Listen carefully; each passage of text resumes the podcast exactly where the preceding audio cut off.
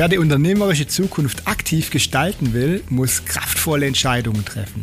Doch gerade in der heutigen Zeit ist die dazu notwendige Risikoabwägung eine große Herausforderung. Wie es gelingt, Risiken entspannter zu bewerten und auch unter dem Druck des Alltags die Chancen hinter den Risiken zu erkennen, darum geht es auch heute wieder im Gespräch mit einer spannenden Persönlichkeit. Mein Name ist Achim Barth. Herzlich willkommen bei Risikoaffin, dem Unternehmerpodcast. Mein heutiger Gast ist der perfekte Gesprächspartner für das Motto des Podcasts Risikoaffin. Risiken muss man einschätzen und minimieren. Und eine Möglichkeit dazu ist die Risikoauslagerung. Wenn was passiert, dann bin ich dagegen versichert. In der Theorie eine feine Sache, in der Praxis sieht es dann wieder ganz anders aus. Stefan Rump, mein heutiger Gast, kennt das aus jahrzehntelanger Berufserfahrung. Er ist Geschäftsführer von Confin Versicherungsmakler in Fellbach und berät Privatpersonen und Unternehmen dabei, Risiken optimal abzusichern. Und das macht er so perfekt, dass er 2015 unter die Top 10 der deutschen Finanzberater gewählt wurde. Welche Irrtümer es im Versicherungsgeschäft gibt, was einen guten Versicherungsmakler ausmacht und wie er selbst mit Risiken umgeht, verrät er uns heute im Podcast. Herzlich willkommen, Stefan Rump. Ja, schönen guten Morgen. Vielen Dank, dass ich da sein darf. Für mich eine Premiere, mein erster Podcast. Ich bin sehr gespannt. Ja, Stefan, sehr gerne. Für dich der erste Podcast und für uns gemeinsam der erste Podcast, den wir nicht über Zoom machen, sondern hier sitzen bei mir in, in Winterbach äh, in meinem ähm, Gewölbekeller am Tisch und machen das Ganze quasi von Angesicht zu Angesicht über Headset und einen Rode Podcaster Pro. Und ähm, wir haben jetzt erstmal noch eine Viertelstunde gebraucht, um überhaupt die Technik mal an den Start zu bekommen. Ähm, und ich bin schon gespannt, wenn ich dann den Podcast selber höre, wie die Tonqualität denn jetzt ist. Ähm, die von Zoom war schon ganz gut. Aber jetzt mal gespannt, wie, wie sich dieser Podcast anhört. Ja, Stefan, wenn die Zeit es zulässt, dann trifft man dich ja eher nicht auf dem Boden, sondern oben in der Luft. Denn du bist begeisterter Hobbypilot und wagst dich trotz deinem Job als Versicherungsmakler äh, in die Lifte. Ja, aber was sagt denn deine eigene Versicherung zu deinem Hochrisiko-Hobby? Ja, tatsächlich äh, ist das spannend. Die Versicherer sehen das sehr, sehr unterschiedlich. Manche Versicherer äh, wollen Leute, die hobbymäßig fliegen, nicht versichern. Und äh, ich habe auch immer mal wieder heiße Diskussionen mit den äh, Leuten, die bei der Versicherung dann die Prämien kalkulieren, äh, wie sie denn auf die Prämienkalkulation kommen, weil da kommen dann Risikofragebogen, wo der Versicherer sagt, ich will genau wissen, was du machst, also wie viel fliegst du. Und äh, dann kommen so Aussagen, wenn du wenig fliegst, äh, dann machen wir eine günstige Prämie und wenn du viel fliegst, wird die Prämie teurer. Und äh, alle wissen, wenn man was übt, kann man es in aller Regel besser, wie wenn man es nicht übt. Also müsste es eigentlich umgekehrt sein. Und man müsste eigentlich sagen, wenn einer gut im Training ist und regelmäßig das äh, macht, dann sollte er eigentlich einen Bonus kriegen und sollte billiger sein. Also Versicherung ist nicht immer logisch und äh, das ist vielleicht auch schon die erste Botschaft, dass äh, Versicherer eben nie die Person angucken, sondern dass die immer nach statistischen Werten gehen. Das heißt, die sagen einfach, wenn du häufiger fliegst, setzt du dich häufiger dem Risiko aus und nach unserer Statistik passieren dann einfach auch mehr Versicherungsfälle. Okay, das heißt, Motorradfahrer haben noch ein größeres Problem. Das stimmt, aber da haben wir jetzt auch wieder eine Besonderheit. Motorradfahrer haben wir eben wesentlich mehr als Piloten und damit haben wir eine größere Risikodurchmischung und das ist für den Versicherer eben dann trotz der höheren Zahlen immer noch ein besseres Geschäft. Das kann man sich so vorstellen, es gibt äh, den Deutschen Sportbund, der hat äh, roundabout 20 Millionen Mitglieder und wenn ich da halt hingehe und sage, ich biete einen Unfallversicherungsschutz an, was die tatsächlich machen, dann habe ich halt mit einem Knopfdruck am Anfang vom Jahr 100 Millionen Beitrag auf dem Konto, wenn jeder 5 Euro bezahlt. Und da kann ich einige Versicherungsfälle davon abdecken. Wenn ich jetzt an 20 Millionen Leuten eine Beitragsrechnung verschicken muss und das per Lastschrift einziehen, dann habe ich 20 äh, Millionen Vorgänge und dann ist natürlich nichts mehr verdient an dem ganzen Thema. Wenn dann noch eine Lastschrift zurückgeht und ich muss noch einen Brief schreiben oder eine E-Mail, äh, dann macht das keinen Spaß. Aber wenn ich mit einem Knopfdruck 100 Millionen aufs Konto kriege, dann kann ich ziemlich viele Fälle auch damit abdecken ja, Versicherung, du hast ja schon gesagt, äh, nicht mit Logik betrachten. Das gilt sehr oft bei Versicherungen, vor allem auch bei Krankenversicherungen. Da hatte ich ja auch schon einiges erlebt. Ähm, und, und, wir sind ja beide Unternehmer. Ähm, und du kommst ja auch, wie ich, aus einer Unternehmerfamilie. Ähm, aber deine Eltern, die hatten ja überhaupt nichts mit Versicherungen zu tun. Nein. Ähm, wie wurdest du dann Versicherungsmakler? Ja, wie sagt man immer wie die Jungfrau zum Kind. Also tatsächlich habe ich nach der Schule nicht so genau gewusst, was ich machen will. Dann war die Geschichte, mach erst mal eine Ausbildung, dann hast du was in der Tasche. Das war dann Kfz-Mechaniker und äh, da habe ich auch als dritter Kammersieger der Handwerkskammer Reutlingen abgeschlossen und äh, wusste aber, dass ich in dem Betrieb, wo ich gelernt habe, auf gar keinen Fall bleiben will. Und äh, dann habe ich mich mal beim Daimler beworben und habe gedacht, na, schauen wir mal, ob die mich haben wollen. Die wollten mich nicht, weil wahrscheinlich äh, hat dem nicht gefallen, dass ich gesagt habe, das am Band so Motoren, äh, Zylinderköpfe draufschrauben, das kann ja eigentlich nur ein Übergangsjob sein. Äh, das wollte er, glaube ich, nicht hören, weil die wollten ja die Stelle besetzen. Und dann haben sie mich nicht genommen. Aus heutiger Sicht war das sehr, sehr gut. Und dann habe ich einen Schulkameraden getroffen, der früher immer in Lederjacke und äh, Cowboystiefel unterwegs war und der hat dann plötzlich einen Anzug angehabt. Dann habe ich gesagt, ist was mit deiner Mutter? Und er sagt, nein, er ist jetzt in der Finanzbranche. Und äh, das fand ich super spannend, weil äh, das war selbstständig sein ohne große Investition im Kfz-Bereich. Da hätte ich erst einen Meister machen müssen und dann hätte ich viel Geld gebraucht, um eine Werkstatt einzurichten. Das hatte ich beides nicht. Und äh, ich wollte aber selbstständig sein. Und äh, dann habe ich mir das angeschaut und so bin ich eigentlich als Quereinsteiger in die Finanzbranche gekommen und hängen geblieben. Passiert manchen Leuten auch beim Datenschutz, ne? genau. Ja, und, und, du sagst, äh, der Weg in, in deine Selbstständigkeit, der war vor allem geprägt durch Versuch und Irrtum, ne? Trail and Error. Stimmt. Ähm, du sagst, es war zwar teuer, aber die Erkenntnisse, die du daraus gewonnen hast, die waren unbezahlbar. Was würde denn der heutige Stefan Rump dem damaligen Gründer Stefan Rump mit auf den Weg geben? Also ganz sicher, dass man sich die fachlichen äh, Basics, äh, die Grundlagen auf jeden Fall drauf schaffen sollte, bevor man loslegt. Und äh, man kann natürlich handwerkliche Fehler machen und daraus lernen, aber wie du schon gesagt hast, manche Fehler sind extrem teuer. Und die Ratgeber, die man um sich herum hat, haben eben ganz häufig äh, große Eigeninteressen und äh, nicht unbedingt das Beste von dem, den sie beraten im Sinn. Und äh, wenn ich heute mir anschaue, was damals mit uns gemacht worden ist als äh, Jungunternehmer, dann geht es, sage ich mal, hart am Betrug äh, entlang weil man hat einfach äh, sehr negative, nachteilige Verträge äh, vermittelt, ja. Und wir haben es einfach nicht gemerkt, weil wir einfach zu wenig Ahnung hatten. Das heißt, die ganze kaufmännische Grundlagen, was jetzt zum Beispiel fristenkonkurrente Finanzierung angeht, das war ein Begriff, mit dem habe ich überhaupt nichts angefangen. Oder mit dem Thema Kostenstellenrechnung. Das habe ich das erste Mal gehört, als ich 2001, 2002 dann tatsächlich das Unternehmen sanieren musste, weil wir so überschuldet waren, dass wir hart an der Insolvenz waren. Und dann habe ich das erste Mal mich damit überhaupt befasst. Da war ich aber zu dem Zeitpunkt ja schon 15 Jahre selbstständig. Mhm. Gut, man hört ja immer wieder, ähm, ja, dass irgendwelche, ich will jetzt sagen Hausfrauen, aber irgendwelche totale Quereinsteiger ähm, dann plötzlich bei der deutschen, äh, wie heißt die deutsche Vermögensverwaltung oder, oder deutsche Deutsche Vermögensberatung Deutsche Vermögensberatung, ja. genau, ja. und dann im Freundeskreis irgendwelche Lebensversicherungen mhm. verkaufen oder verkauft haben. Ich weiß nicht, ob das äh, heute noch gibt, das Geschäftsmodell. Ähm, das war ähnlich, ne? Das sind ja Leute, die keine Ahnung hatten vom Geschäft, dann plötzlich im Freundeskreis hausieren gegangen. Äh.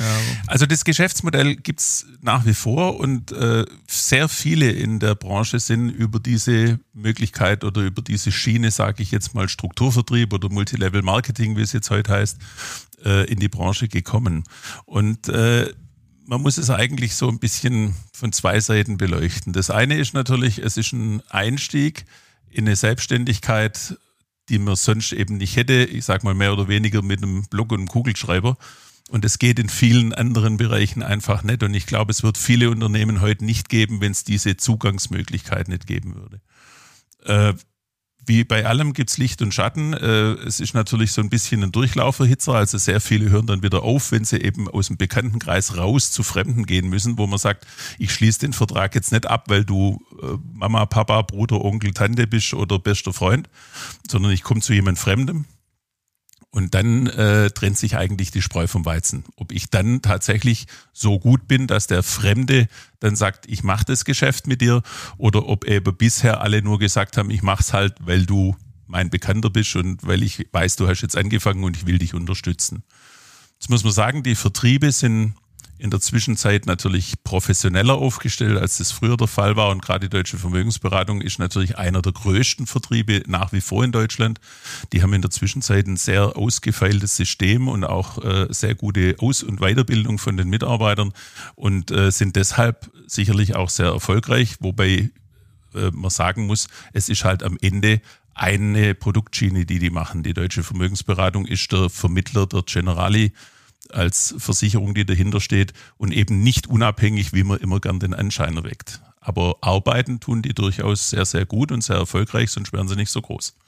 Da gab es ja, gibt es immer noch den, den Maschmeier, ne, ähm, inzwischen bekannt aus Funk und Fernsehen, aber früher bekannt durch ähnliches Geschäftsmodell. Was hat, was hat äh, der gemacht? Ja, tatsächlich. Also ähm, der Carsten Maschmeier war bei dem gleichen Unternehmen, bei dem ich auch angefangen habe in der Branche, bei der OVB und äh, hat dann irgendwann den ABD gegründet und hat den dann äh, sehr gut verkauft, also hat quasi rechtzeitig ähm, Kasse gemacht, äh, sehr clever auch, muss man einfach sagen, also aus unternehmerischer Sicht äh, durchaus ein Vorbild. Äh, persönlich habe ich da durchaus äh, eine differenzierte Meinung dazu. Aber äh, Vertrieb ist was, was irgendwo immer wieder nach dem gleichen Prinzip funktioniert. Heute sind es dann Nahrungsergänzungsmittel oder Bitcoin oder äh, irgendwelche Beauty-Produkte. Also immer wieder kommen solche Wellen, wo eben irgendein Produkt in dieser Form Multilevel-Marketing vertrieben wird. Und es gibt eben Leute, denen das liegt und die dann einfach erfolgreich werden und irgendwann sagen, äh, ich verdiene damit ordentlich Geld und ich habe Spaß und dann ist es ja auch in Ordnung. Aber es gibt natürlich auch viele, die dann feststellen, das ist nicht mein Ding, die teilweise eben so motiviert sind, dass sie sich hoch verschulden und dann irgendwann mit vielen Schulden und sehr frustriert aus dem ganzen Thema aussteigen. Ja, klar, wo es Gewinner gibt, da muss es auch Verlierer geben. Das ist sicher so, so ja. Überall, ne? Und das gilt wahrscheinlich noch verstärkt im, im Multilevel-Marketing. Ja. Ja, ich habe es eingangs erwähnt. Ähm, Top 10 der Finanzberater Deutschlands.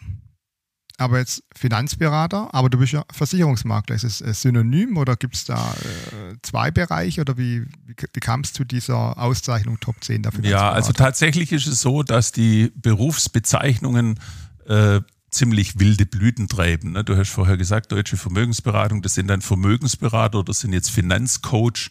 Das sind alles blumige Begriffe, die es aber tatsächlich nicht gibt. Die korrekte Bezeichnung wäre gebundener Versicherungsvermittler bei der deutschen Vermögensberatung, äh, frühere Versicherungsvertreter äh, oder ungebundene Versicherungsvermittler, die dann für mehrere Gesellschaften als Vertreter unterwegs sind oder eben der Versicherungsmakler, der unabhängig arbeitet im Auftrag von seinem Mandanten und der eben die Einkaufsabteilung für den Auftraggeber ist. Ne? Das heißt, wenn ich als Firma sage, ich kann mir jetzt nicht eine eigene Versicherungsabteilung leisten, aber ich möchte jemand haben, der das für mich macht, der also eine Ausschreibung macht und nach der besten Lösung guckt auf dem Markt, dann wäre das genau die Aufgabe des Versicherungsmaklers. Finanzberater des Jahres, man möchte es natürlich breit fassen, die ganze Thematik äh, Finanzberatung und äh, hat deswegen diesen Überbegriff gewählt. Bei diesem Wettbewerb geht es darum, dass man äh, zum einen Fachfragen beantwortet und die sind so gestellt von der Jury, dass sie eben nicht mit zwei Minuten googeln im Internet zu finden sind, sondern das ist also tatsächlich was, wo man in die Tiefe vordringen muss, um diese Fragen zu beantworten. Und der zweite Teil äh, des Wettbewerbs geht darum, dass man über sechs Monate ein Depot, ein virtuelles Depot führen muss und dieses Depot halt möglichst viel Gewinn machen soll und möglichst wenig Schwankung äh, dabei haben. Und äh, bereits da merkt man dann auch, dass so ein bisschen natürlich ein Zielkonflikt besteht, denn äh, über sechs Monate ein Depot so zu machen, dass keine große Schwankung passieren kann und trotzdem eine hohe Rendite passiert, das hat ein bisschen was von Lottospielen. Über einen langen Zeitraum kann ich das natürlich seriös machen. Also wenn ich sage, über zehn Jahre kann ich ein Depot so aufstellen, dass äh, tatsächlich die Verlustrisiken extrem gering sind und trotzdem eine vernünftige Rendite rauskommt. Aber im sechs Monats Zeitraum ist das extrem kurz. Da ist auch immer ein bisschen Glück dabei, dass man eben ein Händchen dafür hat, auf die richtigen Werte zu setzen. Und das war auch der Grund, warum ich nach einem Mal, wo ich es gemacht habe und wo es auch sehr gut funktioniert hat, gesagt habe, äh, das Design von diesem Wettbewerb finde ich äh, zumindest an der Stelle, was das Depot angeht, ein bisschen fragwürdig, ähm, weil da ist sehr viel Glück dabei. Aber die Wissens äh, also die Ecke, wo es um das Wissensabfragen geht, die ist extrem gut gemacht und die fordert einen wirklich. Also da sitzt man wirklich dran, dass man das gut machen kann. Aber es ist halt nur ein Teil der Bewertung.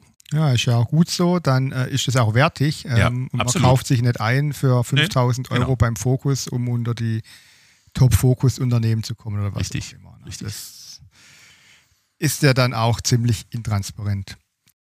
Die Idee hinter meinem Podcast, ne, risikoaffin, die liegt ja darin, wir Selbstständigen, wir sind ja permanent damit konfrontiert, Risiken abzuschätzen, Risiken einzugehen, natürlich auch Chancen suchen. Ne? Ch- Chancen haben immer äh, Herausforderungen, Risiken und dann irgendwas tun. Ne? Das kann mal schief gehen. Idealerweise geht es öfters gut wie schief, ne? dann ist man erfolgreich als Unternehmer. Äh, aber dein Geschäftsmodell ist ja, die Risiken zu versichern. Eventuell die, die mir zu hoch sind, dass ich sie auslagern will. Und da ist natürlich die Frage, wenn ich schon sage, möchte das Risiko zu hoch, ich lagere es aus, wie funktioniert das dann in der Praxis? Weil du hast ja mal gesagt, am Ende kannst du alles versichern, wenn du bereit bist, den Preis dafür zu bezahlen. Das ist richtig, ja. Ähm, also die Grundidee der Versicherung liegt ja lange, lange zurück. Also die ersten äh, Versicherungsmakler und auch die, der erste Versicherungsgedanke war einmal in der äh, Handelsschifffahrt, weil man einfach gesagt hat, wenn ich Schiff äh, über die Meere schicken muss und äh, Stürme können passieren, ich kann mein komplettes Schiff und die komplette Ladung verlieren und dann äh, habe ich einfach vielleicht Pech gehabt, weil ich zur falschen Zeit am falschen Ort war auf dem Meer und äh, Ladung und Mannschaft ist weg und der Räder wäre dann komplett pleite gewesen und hätte das auch nicht äh, in irgendeiner Form wieder einspielen können. Und dann hat man gesagt, jeder gibt einen Teil davon ab. Äh, und wenn das jetzt einen von uns trifft, dann können wir den sozusagen aus diesem großen Topf, den wir da gebildet haben, äh, wieder ein Schiff zur Verfügung stellen, dass der wieder weiterarbeiten kann. Oder eben dann auch bei den mit den mittelalterlichen Städten, wo es halt immer mal wieder dann gebrannt hat und man hat gesagt, dann können die Leute das Haus nicht mehr aufbauen, weil sie das Geld eben einfach nicht haben. Also äh, zahlen alle in eine große Kasse ein und die, die es dann wirklich erwischt, die kriegen dann halt wieder ein neues Haus hingestellt. Also aus der Idee raus äh, kommt der Versicherungsgedanke, dass eben das Kollektiv, also viele Leute, so ein Risiko besser tragen können, das einen Einzelnen treffen kann, wie einer allein. Und damit ist natürlich auch schon eine Sache klar, was immer wieder gesagt wird, Versicherung muss sich lohnen. Eine Versicherung kann sich per Definition nicht lohnen, weil das würde ja heißen, jeder kriegt das raus, was er reingezahlt hat. Dann funktioniert die Idee nicht sondern eine Versicherung ist dafür da, dass ich sage, irgendjemand wird ein Problem haben und der bekommt dann das Geld, das in dem Topf drin ist und kann dann eben weitermachen. Und das heißt aber, dass immer mehr Leute da sein müssen, die einbezahlt haben und nichts bekommen. Aber für mich ist trotzdem ein guter Deal, weil ich sage, wenn ich jetzt beispielsweise für eine Privathaftpflichtversicherung 80 Euro bezahle im Jahr, und ich habe aber Versicherungssumme von 50 oder 75 Millionen. Das heißt, ich laufe über die Straße, der Omnibusfahrer will mich nicht überfahren, fährt aufs Hauseck drauf, drei Leute sitzen nachher im Rollstuhl und ich muss ein Leben lang für die bezahlen, weil ich ja schuld bin, weil ich nicht aufgepasst habe. Äh, dann ist das eine Sache, die mich finanziell ruiniert bis ans Ende meiner Tage und ich kann auch die 80 Euro nicht so lange ansparen, dass das in irgendeiner Form äh, mit eigenen Mitteln geht. Das heißt, das sichert mir einfach, dass ich damit nicht mein gesamtes Leben ruiniere. Und äh, für 80 Euro will ich das Risiko selber nicht übernehmen. Ja, und wenn ich in Privatinsolvenz gehe, dann bin ich nach sieben Jahren, jetzt glaube ich kürzer, doch auch wieder raus. Das ist grundsätzlich richtig, aber auch das ist natürlich keine schöne Vorstellung, weil wenn mir das jetzt passiert, äh, nachdem ich jetzt vielleicht mein Häusle gekauft habe und jetzt so kurz davor bin, dass ich es abbezahlt habe und just da passiert mir diese Geschichte, dass ich über die Straße laufe, dann ist die Privatinsolvenz halt, das Häusle ist weg, ja, meine Rücklagen sind weg, äh, meine Firma ist vielleicht weg und das dafür, dass ich 80 Euro im Jahr gespart habe, kein Deal. Ja, bei 80 Euro tatsächlich kein Deal, aber gibt ja auch äh, äh, andere Sachen, wo man dann wirklich äh, genau überlegen muss, was man tut.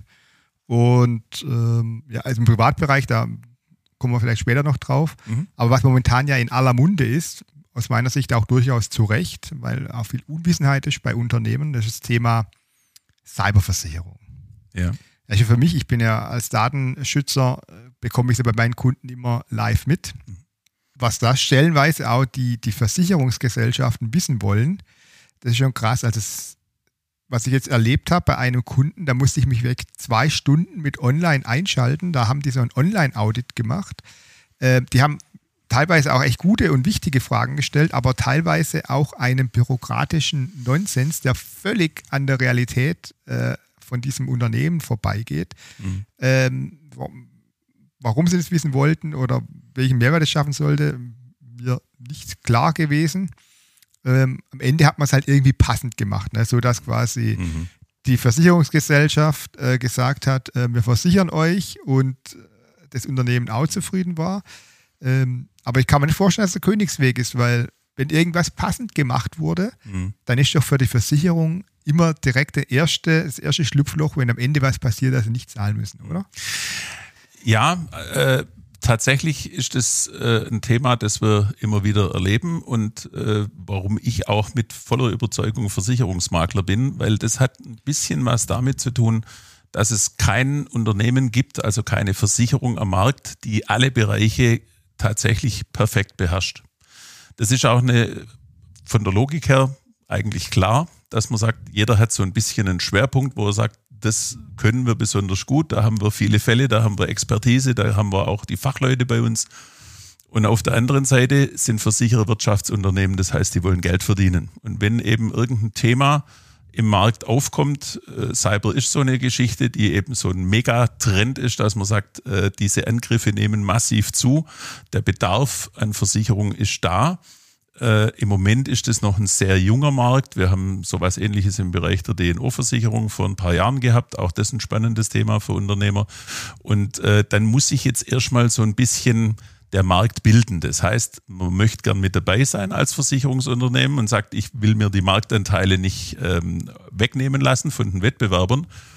Also muss man irgendwo sich positionieren und sagen, ich spiele da mit, ich bringe ein Produkt auf den Markt, ich will das auch machen. Und auf der anderen Seite merkt man bei vielen, dass sie nicht so richtig wissen, was heißt denn das jetzt eigentlich? Also das heißt, wie viele Schadenfälle kommen denn da? Wie teuer sind die denn? Ja, äh, können wir das eigentlich machen? Sind wir da mit der Prämie im Bereich, wo wo sich's für uns rechnet, oder legen wir da ganz viel Geld drauf? Und äh, dieser Markt bildet sich erst. Das heißt, man sagt, welche Fragen muss ich stellen und äh, welche Voraussetzungen möchte ich haben.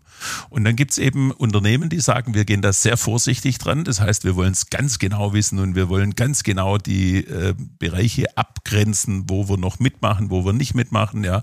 Ähm, und äh, dann wird es natürlich für die andere Seite, sprich für den Mandanten, dann unlustig, ne? weil er muss dann viele Vorgaben erfüllen. Wir sagen dann so intern immer, das ist ein, im Grunde eines Sees liegenden Mühlstein gegen plötzliches Auftauchen versichern, wo der Versicherer sagt, eigentlich übernehme ich gar kein Risiko. Ich tue zwar so, aber tatsächlich, so wie du gesagt hast, du kannst die Voraussetzung, dass du Versicherungsschutz bekommst, kannst du gar nicht erfüllen. Ja, also das, was ich von dir will, dass ich überhaupt irgendwann mal in die Leistung gehe, das machst du in der Praxis nicht, weil es zu komplex ist. Und dann macht natürlich Versicherungsschutz keinen Sinn mehr, weil dann zahle ich Geld und äh, ich werde aber nie alles erfüllen können, um wirklich Leistung zu bekommen. Aber das zu bewerten und zu sagen, haben wir jetzt genau so einen Fall vor der Nase? Oder haben wir wirklich einen Versicherer, der sagt, jawohl, ich nehme dir auch ein Risiko ab. Das heißt, da bleibt wirklich noch was übrig, wo ich für die Prämie, die du bezahlst, auch irgendwann in die Verantwortung genommen werden kann, wenn was passiert und du kriegst das Geld, ja, ohne dass du dann drei Jahre prozessieren musst. Das ist eigentlich genau das Thema, wo der Versicherungsmakler reingeht und sagt, lass uns anschauen, was steht im Vertrag, was für Voraussetzungen musst du erfüllen, passt der Versicherer und das Produkt zu deiner Anforderung. Ja, klar, äh, ist ja oft so, ähm, wenn man dann einen Schaden hat, ähm, erstmal der Ärger vorprogrammiert ist und man quasi um jeden Euro kämpfen muss oder die Versicherung guckt, wo sie quasi irgendwas reduzieren kann.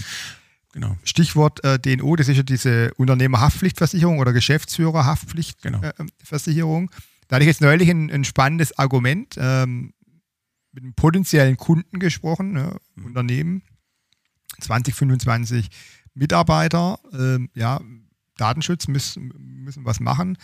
Ähm, gebe euch ein, schicke euch ein Angebot, das ich als externer Datenschutzbeauftragter betreue. Angebot kam, Rückmeldung. Ja, machen wir erstmal nicht, weil wir haben ja eine gute Versicherung. Wir sind ja quasi versichert, wenn was passiert. Dann habe ich gesagt, nein, ähm, sowas kann man nicht versichern. Also man kann nicht einfach als Verantwortlicher seine, seine Pflicht, äh, die DSGVO-Thematik äh, zu erfüllen, äh, einfach ja. eine Versicherung auslagern. Das wird die nicht bezahlen, das geht auch nee. nicht. Ähm, das Resultat ist, die sind immer noch der Meinung, ähm, dass sie das über eine Versicherung abdecken können. Ja. Nee, also tatsächlich ist das nicht so, denn äh, auf diese Meinung stoße ich natürlich auch in der täglichen Praxis häufiger. Äh, wenn das so wäre, wäre natürlich cool, weil dann gehe ich als äh, Unternehmer her, sage, ich schließe nur eine DNO ab dann brauche ich keine Betriebshaftpflicht, keine Inhaltsversicherung, keine Kfz-Versicherung, also alle anderen Versicherungen kann ich mir sparen, weil ich kann immer sagen, oh, habe ich einen Fehler gemacht, zahlt meine DNO. So ist es natürlich nicht. Ja, also da ist deine, dein Gefühl tatsächlich ganz richtig, äh, dass die DNO natürlich solche Dinge äh, wo man jetzt sagt, wissentliche Pflichtverletzung. Das heißt, äh, ich habe mit vollem äh, Bewusstsein, dass es nicht geht oder dass es nicht richtig ist, äh, es falsch gemacht. Äh, das ist natürlich ein Thema, wo der Versicherer immer sagt, sorry, aber das ist, dafür bin ich nicht verantwortlich. Ja. Ja, auch vielleicht wurde er falsch beraten, ähm, man weiß es nicht, ne? weil Versicherungsmakler, die werden ja oft kritisch gesehen. Mhm. Äh, was, was ist denn aus deiner Sicht, gut, du bist jetzt nicht etwas befangen, aber was macht denn einen, was macht denn einen guten Versicherungsmakler aus? Ja. Wer kenne ich denn? Also tatsächlich ähm, ist das Problem bis vor, sage ich mal, 10, 15 Jahren gewesen, dass es im Versicherungsbereich keine wirkliche Ausbildungs äh, oder kein Ausbildungserfordernis gab, sondern es war so, du kannst eine Gewerbeanmeldung holen, so bin ich damals tatsächlich auch in die Branche gekommen. Ich bin zum Rathaus gegangen, habe gesagt, ich mache Versicherungsvermittlung. Dann sagte er, okay, alles klar. Äh, dann hat es 25 äh, Mark gekostet und dann war ich Versicherungsvermittler. Das war's. Und äh, das hat natürlich dazu geführt, dass in der Branche, du hast vorher gesagt, Quereinsteiger äh, dann nach einem Wochenendkurs hingegangen sind und ihre Verwandten beraten haben und äh, mit manchmal durchaus zweifelhaften Ergebnissen. Das heißt, Zunächst mal ist sicherlich ein Indiz, dass ich einen guten Berater habe, wenn ich mir mal anschaue, wie kommt der eigentlich dazu, dass er diesen Beruf macht. Also hat er eine Ausbildung in dem Bereich gemacht. Äh, wir haben jetzt ein Weiterbildungserfordernis. Es gibt also eine, eine ähm, Vorgabe, dass man 15 Stunden pro Jahr sich weiterbilden muss. Äh, jeder, der in der Branche aktiv ist, lächelt darüber, weil er sagt, 15 Stunden im Jahr, das reicht überhaupt nirgends hin. Ne? Also wenn man in der Branche aktiv sein will, ich denke, wir liegen jenseits der 100 Stunden, die wir tatsächlich uns äh, auf dem Laufenden halten. Und äh, auch das können eben Dinge sein, wo ich mal drauf gucke und sage, äh, was macht er in der Richtung? Gibt es da irgendeine Information, die ich finden kann? Gibt es äh, Unternehmen, mit denen der kooperiert? Weil auch da, wenn ich jetzt eine Firma habe und das sind ein, zwei Mann und der sagt mir, ich bilde den ganzen Markt ab, dann kann man schon mal hinterfragen, kann das sein? Geht es? Kann ich tatsächlich als Einzelner 150 Versicherungsunternehmen mit den ganzen Tarifen, dann noch irgendwie äh, über 100 Banken mit entsprechenden Investmentangeboten, äh, kann ich das alles überblicken?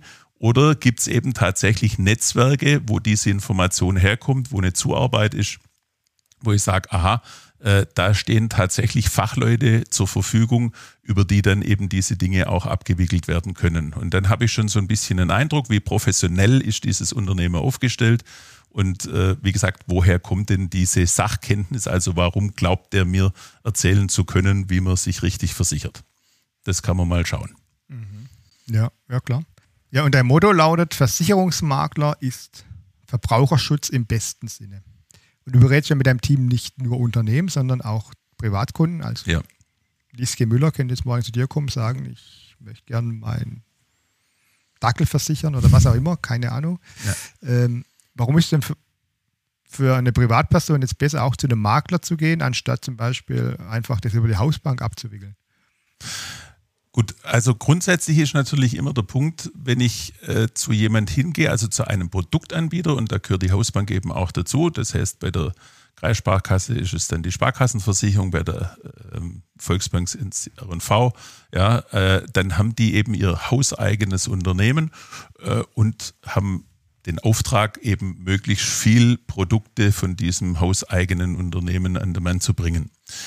Und äh, das ist eben schon mal die Frage, ob ich eben, wenn ich Produktverkauf im Vordergrund habe, dass ich sage, ich habe bestimmte Produkte, die ich loswerden will, äh, ob das der richtige Ansatz ist. Oder ob der richtige Ansatz einfach ist zu sagen, lass uns mal draufschauen, wie ist deine Situation, welche Risiken gibt es, was haben die für eine Auswirkung, wenn sie sich realisieren, kannst du das mit Bordmitteln stemmen, also sprich, hast du entsprechende Rücklagen, dass du sagst, wenn das passiert, mache ich das selber. Kein Thema, das Risiko gehe ich ein. Und äh, wenn ich jetzt sage, ich habe äh, eine Million auf meinem Konto liegen und ich kaufe mir jetzt ein 20.000 Euro Auto und ich sage, ich fahre das kaputt, weil im Winter irgendwie die Straße glatt ist, muss ich das versichern oder sage ich, ne, ich habe eine Million auf dem Konto, das heißt, ich kaufe mir das nächste Auto und das Risiko gehe ich ein, weil die letzten 30 Jahre hatte ich keinen Unfall. Dann wird man sagen, ja, das ist in Ordnung, du hast die Ressourcen, um das selber zu tragen, das Risiko, du musst keine Kaskoversicherung machen. Ob sich dann rechnet oder nicht, ist eine andere Nummer, aber der muss das nicht tun. Aber wenn ich halt hingehe und sage, ich habe jetzt ein Haus gebaut und ich habe eine halbe Million Schulden, und wenn das Haus morgen abbrennt, dann habe ich immer noch eine halbe Million Schulden und kann nirgends mehr wohnen das kann ich selber gar nicht tragen, weil ich habe äh, vielleicht nur 20.000 Euro noch auf dem Konto, nachdem ich das gebaut habe. Dann muss ich sagen, das Risiko kann ich objektiv nicht selber tragen, weil dann sitze ich auf der Straße. Ja, und habe immer noch eine halbe Million Schulden, weil das Haus ja finanziert ist. Da würde ich jetzt hingehen und sagen, so ein Risiko, das würde ich nicht selber tragen wollen, das würde ich abgeben an einen Versicherer, würde dafür einen festen Betrag bezahlen und dann kann ich ruhig schlafen. Ich sage, egal was passiert, ich habe auf jeden Fall wieder ein neues Haus dann, ja, und äh, kann wieder irgendwo wohnen und es kann ruhig schlafen, dass äh, wenn irgendwas dumm läuft, dass das dann auf jeden Fall abgefangen wird. Und warum Makler vielleicht noch dazu? Äh, das ist einfach, das hat einen ganz äh, banalen Hintergrund. Es wird ja so ein bisschen suggeriert in der Zwischenzeit, ich kann alles selber machen. Es gibt auch eine ganze Reihe von Anbietern, die eben über Apps, ja, wenn man jetzt guckt, Clark beispielsweise oder Check24, die sagen, komm zu uns und dann gibst du deine Daten ein mit fünf Klicks, dann bist du beim Ergebnis und dann kannst du äh, das selber machen, da brauchst du niemanden dafür.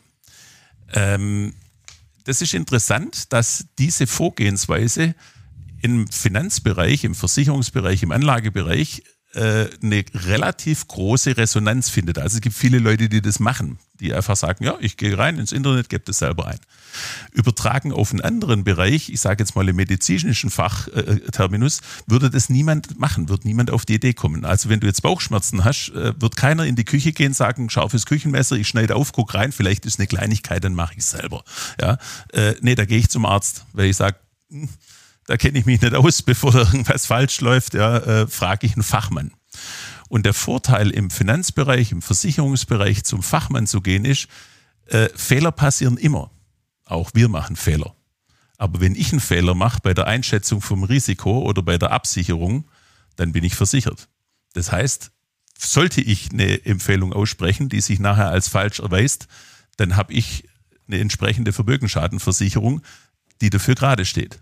Wenn derjenige das selber im Internet macht, dann hat er Pech gehabt. Dann hat er es halt falsch gemacht, weil der ist nicht versichert, wenn er Fehler macht. Und schon allein deshalb würde ich es nicht alleine machen, weil ich sage, ich habe nochmal einen Brandschutz zwischen mir und der Katastrophe. Ja, wenn der Makler einen Fehler macht, dann ist er versichert. Ja, ne, das stimmt. Wobei jetzt mit Check24, da haben wir jetzt auch gute Erfahrungen gemacht, aber nicht bei Versicherung, sondern bei, Reis, bei einer Reisebuchung, das kannst ja. du, da kannst du auch Reisen eingeben. Ja. Und da habe ich öfters die Erfahrung gemacht, ähm, meine Frau, die fuchst sich da ein bisschen rein, ne, die ist Controllerin. Ja. Ähm, und dann ist halt tatsächlich so, wenn du weißt, wo du hin willst, wenn du in dem Land schon mal warst und dich auskennst, äh, und dann kannst du halt über Check24 für die gleiche Reise nicht nur ein ähm, paar hundert Euro sparen, sondern da kannst du richtig viel Geld sparen. Ähm, also es ist nicht grundsätzlich abzulehnen, wenn man einen Plan hat, auch als Verbraucher so, so äh, ja, zu nutzen. Da ist aber, darf man natürlich die zwei Sachen jetzt insoweit nicht vergleichen, als dass bei einer Reise oder auch beim Produktkauf, wenn ich jetzt hingehe und sage, ich will ein bestimmte, bestimmtes Produkt erwerben. Ich habe, äh, ich war ja auch Motorrad und ich hatte ein Jahr, wo sie mich einmal Anfang der Saison, einmal Ende der Saison vom Motorrad abgeräumt haben. Äh, und ich habe einen relativ großen Kopf äh, und deswegen einen sehr teuren Helm. Und äh, ich weiß, es gibt nur den Helm, der mir passt. Alle anderen passen mir nicht, die sind zu klein. Und äh, da gehe ich natürlich dann auch hin, weil ich weiß, dieser definierte Helm, der muss es sein von dem Hersteller und diese Ausführung. Und da kann ich natürlich schauen, wo kriege ich den am billigsten. Und wenn ich jetzt eben weiß, wie du gerade beschrieben hast, ich will in dieses Land, in dieses Hotel, dann kann ich natürlich hingehen und sagen, ich gucke, wer das am billigsten kann. Dann kann ich das nutzen. Das ist aber bei Versicherung nicht hilfreich, weil bei der Versicherung geht es nicht darum, wo kriege ich die billigste Versicherung, sondern bei der Versicherung geht es darum, welche Versicherung deckt das Risiko, das ich habe, ab und wird eben nachher im Leistungsfall das auch vernünftig abwickeln. Das heißt, da kommt eigentlich die Stunde der Wahrheit erst, wenn ein Leistungsfall eintritt und ich den Versicherer brauche. Und dann nutzt mir das nichts, wenn ich irgendein billiges Produkt geschossen habe, sondern dann möchte ich irgendwo anrufen können und sagen, pass auf, jetzt ist es passiert, jetzt brauche ich die Unterstützung und jetzt brauche ich eben nicht 2000 äh, Versicherungsmakler, die dann äh, gerade in dieser Phase 2000 Reiseberater geworden sind, wie es bei Check24 ist, sondern dann brauche ich den Profi, der an meiner Seite steht und der für mich auch die Ansprüche beim Versicherer eben entsprechend durchsetzt und sich halt nicht gefallen lässt, wenn da kommt, ah, nö, wir zahlen nicht, sondern der dann hingeht und sagt, lass uns mal schauen, ob du da nicht auf dem Holzweg bist, lieber Versicherer. Das heißt, da brauche ich eben hinten den Support. Ja, also Check24 und Co. nur da nutzen, wenn es ein Produkt ist, wo man sich selber auskennt. Also Reisen nach Afrika, wenn ich da noch nie war, vielleicht doch dann auch übers Reisebüro, nicht über Check24. Richtig. Mallorca geht dann schon mal über. Das geht. Über Check24. Absolut. Gut, zum Abschluss, Stefan. Deine drei Tipps für uns Verbraucher, nicht für uns Unternehmer, sondern für uns Verbraucher. Wie erkenne ich eine schlechte Versicherung? Was muss ich als Privatperson unbedingt versichert haben? Und welche ganz gern verkaufte Versicherung an uns ist eigentlich Humbug? Hm. Gut, das ist natürlich, äh, also gute Versicherung erkennen ist tatsächlich für den Laie nahezu unmöglich, weil es ein dynamischer Prozess ist. Also das heißt, da haben wir tatsächlich die Situation, dass sich das auch für uns als Versicherungsmakler im Laufe der Zeit immer wieder ändert. Das heißt, es gibt Versicherer, die eben äh, sich neu aufstellen, die äh, neuen Vorstand bekommen, die äh, eine neue Geschäftspolitik verfolgen und die vielleicht in den letzten Jahren sehr, sehr gut waren, wo wir jetzt sagen, wir würden sie jetzt nicht mehr machen. Das heißt, da wäre mein Tipp immer wirklich über den Profi zu gehen, der im Markt drin ist und der dann sagen kann, wir nehmen diesen Versicherer und den Tarif, weil. Äh, ich würde es mir immer begründen lassen. Ich würde immer hingehen und sagen, warum machen wir das dort? Ja, und dann zuhören und durchaus auch mal kritisch nachfragen und sagen, was ist denn der Hintergrund? Weil ein Versicherungsmakler, ein guter Versicherungsmakler sollte erklären können, warum er das empfiehlt und eben nicht was anderes. Das ist mal der, der eine Punkt. Ähm, ein Rankings oder Ratings, das zu erkennen, da würde ich davon abraten, weil da geht es auch äh, ganz häufig darum, das Siegel zu verkaufen. Ja? Also das heißt, äh, wenn man mit dem Siegel zum Beispiel Finanztest werben will, dann kostet das sehr, sehr viel Geld. Und äh, natürlich macht der Siegelersteller das so, dass er möglichst häufig sein Siegel an den Anbieter verkaufen kann. Und deswegen sind die Kriterien, die dort angesetzt werden, vielleicht nicht meine eigenen. Ja. Mhm ich mache das immer in so einem Kfz-Beispiel, da kann man es eigentlich ganz gut sehen. Wenn ich jetzt sage, ich will ein Auto kaufen, ja, und ich sage, ich nehme jetzt alle Testberichte her, die ich in die Finger kriegen kann und sage, Geld spielt keine Rolle, Geld habe ich genug, das ist nicht mein Kriterium. Ich will einfach das beste Auto haben. Und jetzt lese ich die Testberichte und dann stelle ich fest, ein Auto taucht da immer wieder auf, ganz vorne. Ja, das ist super von der Verarbeitung. Das hat äh, eine tolle Motorleistung. Das hat ein sensationelles Fahrwerk. Das hat Allrad. Das hat einen super Werterhalt. Also das ist wirklich, das ist eigentlich der Traum. Die sind immer im Test ganz vorne. Und jetzt kaufe ich mir diesen 911er Turbo Porsche und dann bin ich 14 Tage bitter enttäuscht, ja, weil ich als Förster mit dem Auto irgendwie nicht zurechtkomme. Die Frage ist, was ist jetzt schiefgelaufen? Waren die Testberichte falsch oder passt einfach nur dieses Fahrzeug nicht zu meiner persönlichen Anforderung? Weil damit im Wald fahren, keine gute Idee. Ja, geht alles. wenn man will, gell? Ja, wenn man will. äh, so, welche, welche Versicherung brauche ich unbedingt, die vielleicht nicht so oft, klar, ich meine, Haftpflichtversicherung hat eh jeder, gehe ich mal davon aus. Tatsächlich nicht. Also interessanterweise äh, haben wir ähm, zum Beispiel bei der Haftpflichtversicherung immer noch einen Prozentsatz von äh, roundabout 25, 30 Prozent, die keine haben, obwohl das eine Versicherung ist, die ganz wenig Geld kostet und sehr viel Risiko abdeckt. Ähm, ich sage immer eins, ja, ähm, die gute Näherung an das, was ich wirklich brauche, ist zu sagen, was ist der schlimmste anzunehmende Fall, der passieren kann und wie könnte ich den in den Griff kriegen. Also das heißt, was passiert dann?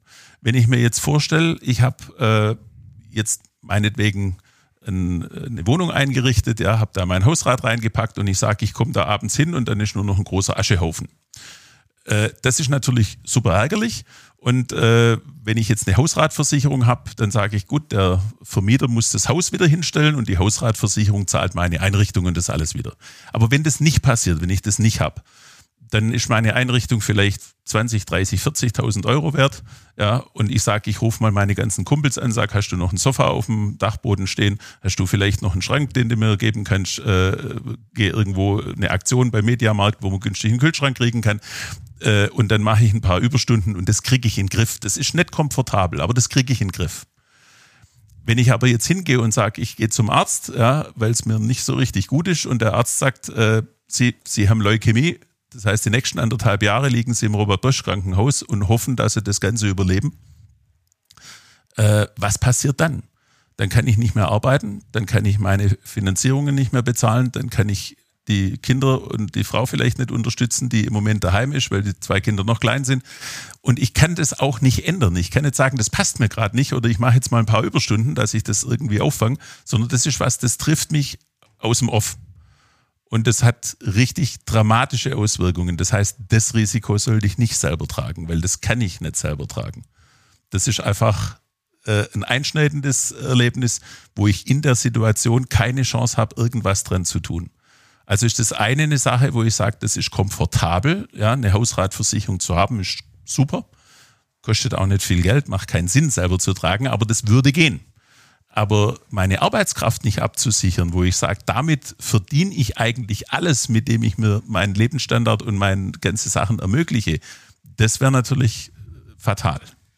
Das stimmt. Also, aber Humbug ist ja nicht die Hausratsversicherung. Nein, absolut nicht. Aber, aber, aber, was, was, was ist denn so eine Versicherung, die, gern, die natürlich nicht du verkaufst, die aber vielleicht gern verkauft wird, die aber eigentlich Nonsens ist? Da wird es eine geben. Ja, also äh, man kann natürlich immer äh, drüber philosophieren, ob beispielsweise solche Handyversicherungen, die es äh, gibt, ne, wo ich jetzt sage, ich habe mir ein iPhone gekauft für 1000 Euro und jetzt zahle ich 100 Euro dafür, äh, dass wenn das runterfällt, dass ich dann das Display ersetzt kriege, ja. Äh, und dann habe ich eben noch das, das Zeitwertersatz drin ist. Das heißt, wenn es nach äh, zwei Jahren runterfällt, dann kriege ich eigentlich nur noch 10 Prozent von dem, was dann an Displaykosten sind. Da kann man schon drüber diskutieren, macht das wirklich Sinn? Ja, weil A kann ich selber mache ich eine Panzerfolie drauf oder mache eine Hülle drumherum, dann kann ich das Risiko, dass es kaputt geht, minimieren.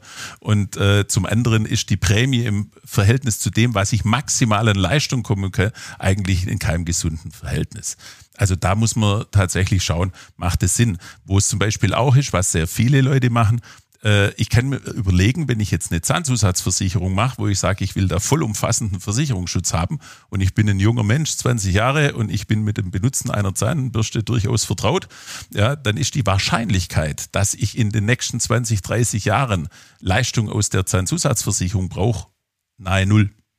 Weil wenn ich gesunde Zähne habe, ist das in Ordnung. Ja, dann brauche ich nicht 20 oder 30 Euro im Monat auf die Seite legen, weil wenn ich das in einen Investmentfonds mache, dann kann ich mir mit 50 einen Zahnarzt kaufen, böse ausgedrückt. Ja, also das heißt, da kann ich so viel Geld aufbauen, dass ich das, was dann an Maßnahme möglicherweise irgendwann kommt, aus Bordmitteln finanziert werden kann und die Sachen, die jetzt durch ein Unfallereignis wären, die könnte ich auch über eine Unfallversicherung abdecken, die ohnehin sinnvoll wäre zu haben. Also das heißt, hier kann man durchaus sagen, es gibt bestimmte Bereiche, wo ich eben mit einer anderen Absicherung vielleicht mehr Effekt habe, wie mit der Ausschnittsdeckung, die äh, da angeboten wird. Und das ist ja auch der Grund, warum wir uns hinsetzen und sagen, wir schauen uns die Situation an und das Sicherheitsbedürfnis und auch die finanzielle Ausstattung, die äh, legt dann eben fest, welche Risiken geben wir ab, welche tragen wir selber oder welche sind vielleicht gar nicht relevant, weil ich sage, das kommt bei mir nicht vor. Ja. Ich habe jetzt auch gelesen, ähm, klar, wenn du, wir haben es ja vorhin gehabt, Urlaubsreise über Check24 oder buchst einen Flug über Opodo oder was es da alles gibt, ähm, kommt dann immer, ähm, wenn du fertig bist, noch und jetzt noch die Reise versichern, Reiserücktrittversicherung, Ausfallversicherung. Mhm drücke ich eh immer weg, aber jetzt habe ich es auch gelesen. Ähm, in den meisten Fällen macht es auch überhaupt keinen Sinn, da nochmal so eine Versicherung abzuschließen. Wie siehst du das? Äh, da ist es tatsächlich so, ähm, dass die ähm, Angebote, die in aller Regel hier mit angeboten werden, also produktaccessorisch heißt es. Das heißt, die Reise wird verkauft und die Versicherung wird quasi damit dran gepackt. Deswegen haben auch die Vermittler, die das machen, haben einen Sonderstatus. Die haben also nicht eine Zulassung in aller Regel, wie wir sie haben, äh, sondern die haben eben Sonderstatus, dass sie zu ihrem Produkt eine Versicherungsleistung verkaufen dürfen. Und die sind in aller Regel relativ teuer. Das ist auch ein Punkt, wo man zum Beispiel äh, jetzt die Banken ja so ein bisschen im Blick hatte, weil die zu der Finanzierung gleich äh, so eine Ratenschutzpolice verkaufen und die sind exorbitant teuer. Das geht wesentlich billiger, wenn man das separat macht. Ja, aber man sitzt schon mal da und dann sagt man, ach komm, das Kreuzel, das mache ich gerade geschwind, das ist die Lizenz zum Gelddrucken, ja, für die ja, Anbieter. Dürfen die das auch koppeln? Also wenn ich jetzt zur Bank gehe, äh, und ich sagen, alles klar, wir machen den Kredit mit Ihnen, den Baukredit, aber nur, wenn die bei uns auch die Police abschließt? Eigentlich nicht, aber es ist leider in der Praxis gang und gäbe, dass es so gemacht wird. Ja. Ähm, das ist auch eine Empfehlung an die Unternehmer, auch das wusste ich beispielsweise äh, selber damals nicht, äh, dass ich dem Unternehmer immer raten würde, mindestens zwei aktive Bankverbindungen zu haben. Das heißt also nicht nur mit einer Hausbank zu arbeiten, wo ich sage, Mensch, ich verstehe mich mit dem super, und plötzlich stelle ich fest, oh, der hat jetzt einen Karrieresprung gemacht, der ist jetzt in die nächste Großstadt gezogen und nicht mehr für mich zuständig. Und jetzt habe ich einen neuen, mit dem ich mich nicht super verstehe. Äh, und dann fange ich an zu suchen, sondern wenn ich zwei Bankverbindungen habe, wo ich mit beiden einen sehr guten Draht habe und auch aktiv zusammenarbeite, dann bin ich nicht abhängig davon, dass vielleicht äh, irgendwo mal die ähm, Ansprechpartner wechseln und die vielleicht nicht so wohlgesonnen sind oder das äh, einfach anders machen als mein vorheriger Partner. Das ist schon mal der Punkt. Und ich würde, so weit wie es irgendwie geht, immer unabhängig vom Anbieter agieren. Also ich würde immer versuchen, äh, Lösungen erstmal von meiner Seite, also von meinem Bedarf wegzuschauen, auszuschreiben und zu sagen, wer im Markt kann mir denn da was Vernünftiges anbieten und dann zu schauen, mit wem mache ich das Geschäft und nicht irgendwo hingehen und sagen, äh, ich lasse mir ein Produkt verkaufen und äh, vielleicht passt es auf meine Anforderungen, aber vielleicht halt auch nicht. Gut, das war doch äh, das perfekte Schlusswort. Vielleicht passt zu meinen Anforderungen, vielleicht auch nicht. Ich denke, das war ein hochspannendes Thema, ein kleiner Einblick in die Welt der Versicherungsmakler, der Versicherungen, der Risikoauslagerung und in 14 Tagen geht es dann auch schon weiter mit dem nächsten Podcast Risikoaffin. Ähm, freut mich, wenn Sie dann wieder mit reinhören. Bis dahin, schönen Tag noch. Tschüss. Ja, und damit sind wir schon wieder am Ende der heutigen Episode und die wichtigste Frage lautet, welche Erkenntnis war für Sie heute besonders wertvoll? Schreiben Sie mir gerne eine Nachricht an podcast.achim-bart.de. Und ich freue mich natürlich, wenn Sie beim nächsten Mal wieder dabei sind. Empfehlen Sie diesen Podcast auch gerne an Ihre Freunde und Bekannte weiter, natürlich ganz ohne Risiko. Denn wir brauchen auch gerade jetzt in dieser Zeit wieder mehr Mut, Risiken einzugehen, um die Herausforderungen, die vor uns liegen, zu stemmen. Bis zum nächsten Mal hier bei Risikoaffin, dem Unternehmerpodcast. Ihr Achim Barth.